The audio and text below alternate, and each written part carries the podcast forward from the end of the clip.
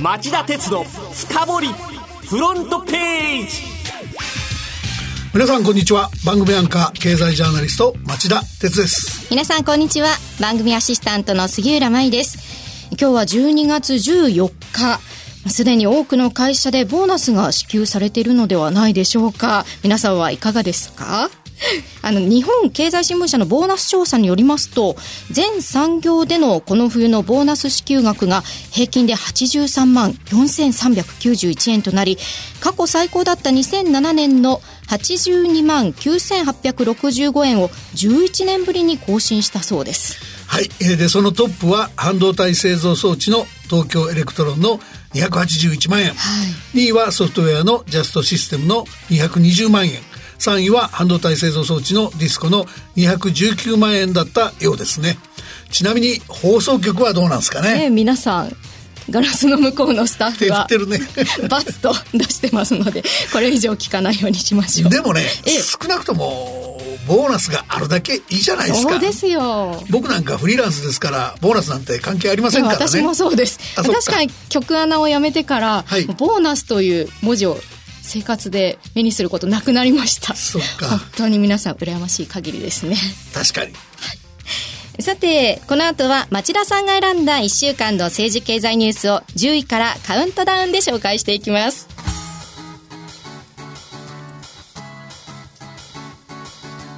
町田鉄の深掘り。フロントページ。まずは今週10位のニュースから CEO の報酬、アメリカは日本の6倍、トップは117億円。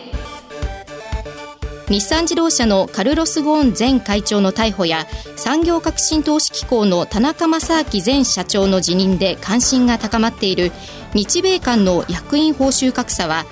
CEO 最高経営責任者の中央値比較でアメリカが日本のおよそ6倍に達していることが各種の調査で明らかになりました。アメリカでトップだったのは半導体大手ブロードコムのホックタン CEO でおよそ117億円。以下10位アラガンのブレンド・サンダース氏がおよそ36.5億円とトップ10全員が、えー、35億円以上だったのに対して日本企業では武田薬品工業のクリストフ・ウェーバー社長がトップながら報酬額は12億円強にとどまりました。やっぱり日米間の、えー、薬品報酬格差かなりありますね。続いて第9位のニュースは。ソフトバンク6日の通信障害で影響3060万件。ソフトバンクが先週木曜に引き起こした携帯電話の通信障害の影響回線数がおよそ3060万件に達し過去最大の事案だったことが明らかになりました。総務省はこの事態を重く見て原因究明と再発防止のため厳格な行政指導を行う方針ですソフトバンク上場した途端にこれでは困りますよね。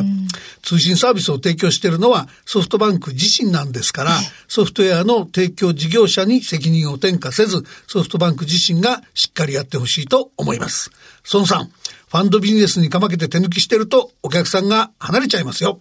続いて8位のニュースは。日立がスイスの送配電大手 ABB と買収交渉。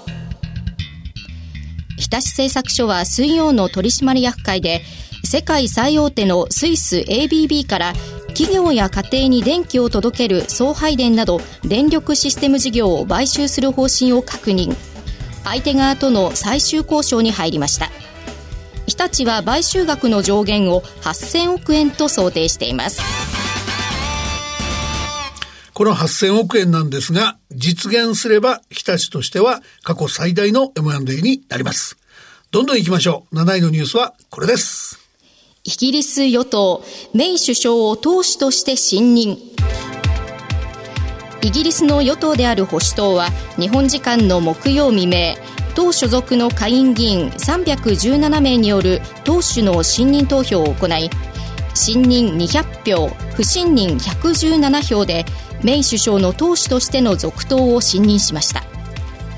この結果メイ首相は首相退任という最悪の事態を免れたものの EU= ヨーロッパ連合離脱をめぐる党内の不満は根強く2022年に予定されている次期総選挙までに退任することと引き換えに離脱をめぐる EU との暫定離脱案の議会承認を目指す方針で事態はなお予断を許さない状況が続いています。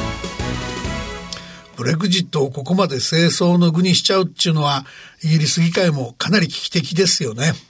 続いて6位のニュースは。防衛計画。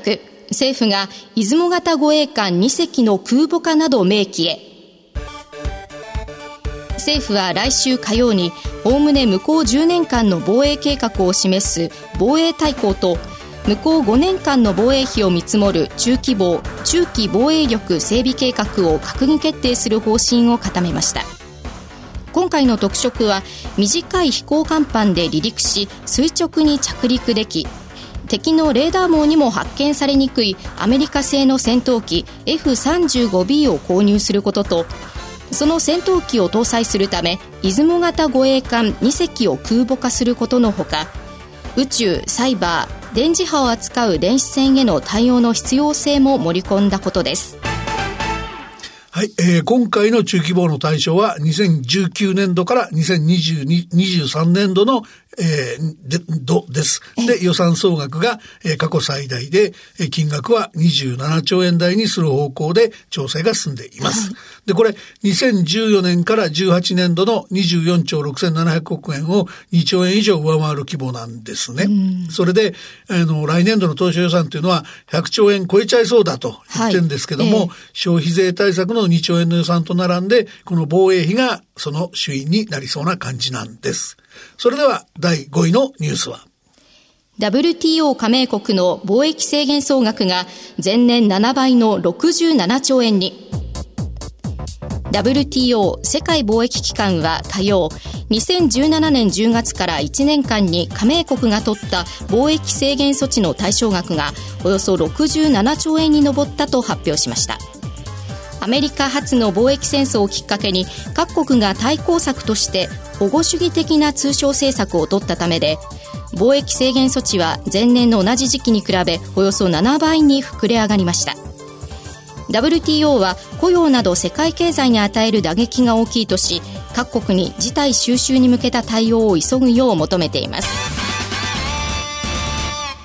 期間中追加関税や輸入制限など137件の新しい貿易制限措置が取られたのに対し関税撤廃など貿易促進措置は162件、えー、対象額はおよそ33兆7000億円にとどまりました。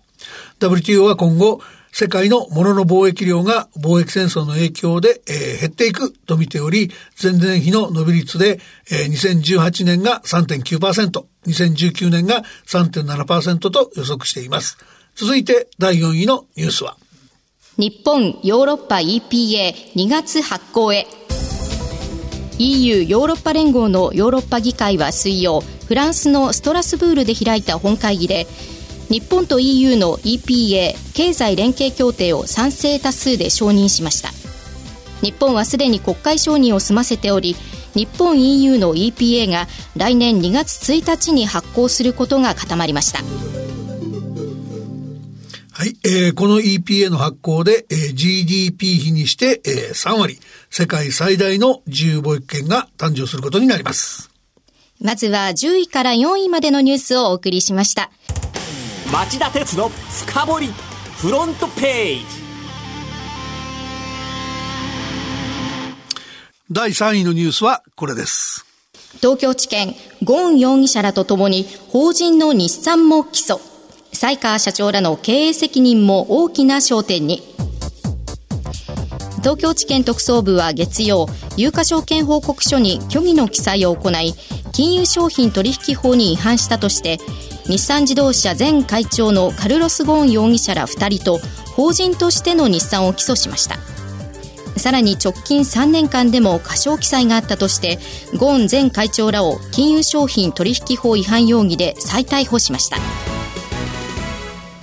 ついに法人の日産も起訴となりました。この事態に対して町田さんどうお考えですか？日産では新車の完成検査で4回目となる新たな不正が発覚して15万台弱のリコールを行う事態も起きている上、えー、ゴーン容疑者らの再逮捕を機に会社としての日産も起訴され西川社長兼 CEO、えー、最高経営責任者ら取締役全員が民事上の責任と経営責任を問われる事態に発展しました。僕はあの事件の発覚当初から繰り返し言ってきてるんですけれども、えー、日産の取締役会メンバーはガバナンスを全く全うできていない。で、事態収集の第一歩として、速やかに取締役全員が各人の責任を明確にする必要があります。虚偽記載を知らなかったでは済みません。そうですよね。これ、人事刷新は行われないんでしょうかあの、しないまんまで、えー、来週月曜日にも、西川社長が会長を兼務する人事を決めるとの観測記事も出てるんですが、えー、ガバナンスを全うできていない取締役人が揃って居座ったまんまで、その人たちの5選で西川さんの会長職兼務を決めるなど、株主軽視も甚だしい論外の行為ですよね。うん、それでは2位のニュースはこれです。携帯4社が 5G の通信設備で中国製品を排除へ。次世代携帯電話サービス 5G 用の通信設備について NTT ドコモ KDDI ソフトバンクの携帯電話大手3社と来年秋から新規参入する楽天は月曜までに中国製品を使わない方針を固めました。アメリカの意向を受け政府が情報漏洩など安全保障上の懸念から中国通信機器大手ファーウェイ製の通信機器を排除することを日本企業にも求めたことに対応する措置です。携帯4社の今回の方針は政府の方針に忖度してということのようなんですがそもそも政府の方針はどういったものだったんでしょうか？あの月曜日に安倍総理が記者会見で、ええ。新ガイドラインについて情報の、えー、搾取、破壊、えー、情報システムの停止など悪意のある機能が仕込まれた機器を調達しないようにすることが極めて重要だと述べたほか、はい、全省庁の官房長らを集めて新ガイドラインの徹底を申し合わせました。で、通信、金融、電力などインフラ企業に対して通信機器選びを慎重にするよう求めている模様です。これまで携帯4社はファーウェイの通信機器実際に使っていたんでしょうか？あの、NTT ドコモと KDDI は現行の第4世代携帯電話サービスで、えー、中国製の通信機器を使っていません。はい。あの、現製品のソフトウェアの改修などにより、あの、5G サービスに移行するため、もともとファーウェイ製品が入り込む余地はほとんどありません。で、楽天も新規参入に際して、フィンランドのノキア製の 4G 製品の採用を決めており、大きな混乱はないと見られます。すね。はい。ただ、あの、対応迫られているのは、あの、だからソフトバンクが対応迫られてるんですね。はい、で、同社はこれまで携帯大手で唯一、ファーウェイと ZT の基地局を現行の 4G の通信網で採用しているので、えー、これ自身価格の安さを最優先しての選択だったんですが、えー、これからその 4G も元置き換えていくことになりますので、通信網の整備計画に遅れが生じたり、追加的なコストが必要になったりする可能性があります。それでは、今週1位のニュースはこれです。自民公明両党、来年度の与党税制大綱を決定。自民公明両党は今日、来年度の与党税制改正大綱を決定しました。最後まで争点になっていた未婚のシングルマザーら一人親の税負担軽減策として地方税の住民税で軽減措置を導入することで大筋合意ができたことに伴う動きで政府は与党大綱をもとに政府の税制改正大綱を作り来年1月からの通常国会に提出。来年3月末までの成立を目指すことになります。今回の税制改正大綱の内容はどういったものなんですか？はい、あの、大綱の最大の特色は、広範な消費税増税対策が盛り込まれたことです。はい、例えば、住宅ローン減税の3年延長や、増税後に新たに購入した車を対象に、自動車税を年間最大4500円引き下げることなどが盛り込まれました。えー、また、あの、自動車産業が自動運転技術の開発とか、ガソリンエンジン車から、えー、電気自動車への転換、ライドシェアの普及といった100年ぶりの大変革に直面していることを踏まえて、走行距離などを基準にした、えー、税制の仕組みへの転換を視野に入れて、えー、抜本的な、えー抜本的な改革が、えー、中期的検討課題であることも明記しました。確かに自動車税減税はありがたい話ではありますけれども、それによって減った税収を補う手立てというのはあるんですか？あの、1300億円ぐらい税収減るんですね。はい、で、その財源を捻出するため、現行のエコカー減税の絞り込みなんかが検討されていて、えー、どの程度改善されるのかよくわからないんですね。あの、重税負担、日本の自動車ユーザー世界で最も重いって言われてますから、はい、さあ、一体どれぐらい改善されるんでしょうって感じですね。で今回の税制改正大綱、これ以外に注目すべきものというのはありますか？えっと、他は、例えば、あの、地域間の財政力格差を是正するため、2019年度税制改革で、企業が都道府県に払う法人事業税のおよそ3割を国が吸い上げて、地方に手厚く配分し直す仕組みの導入も打ち出しました。これ、東京都の減収額は4200億円と現在の2倍ぐらいになるんですけど、はい、別の地方税である法人住民税の減収額もおよそ5000億ぐらいあるんで、合わせて9000億円以上が東京から地方に回る計算になります。小池東京都知事は猛反対してたんですけども、中央が押し切った格好ですね。以上、町田さんが選んだ10のニュースをカウントダウンで紹介していきました。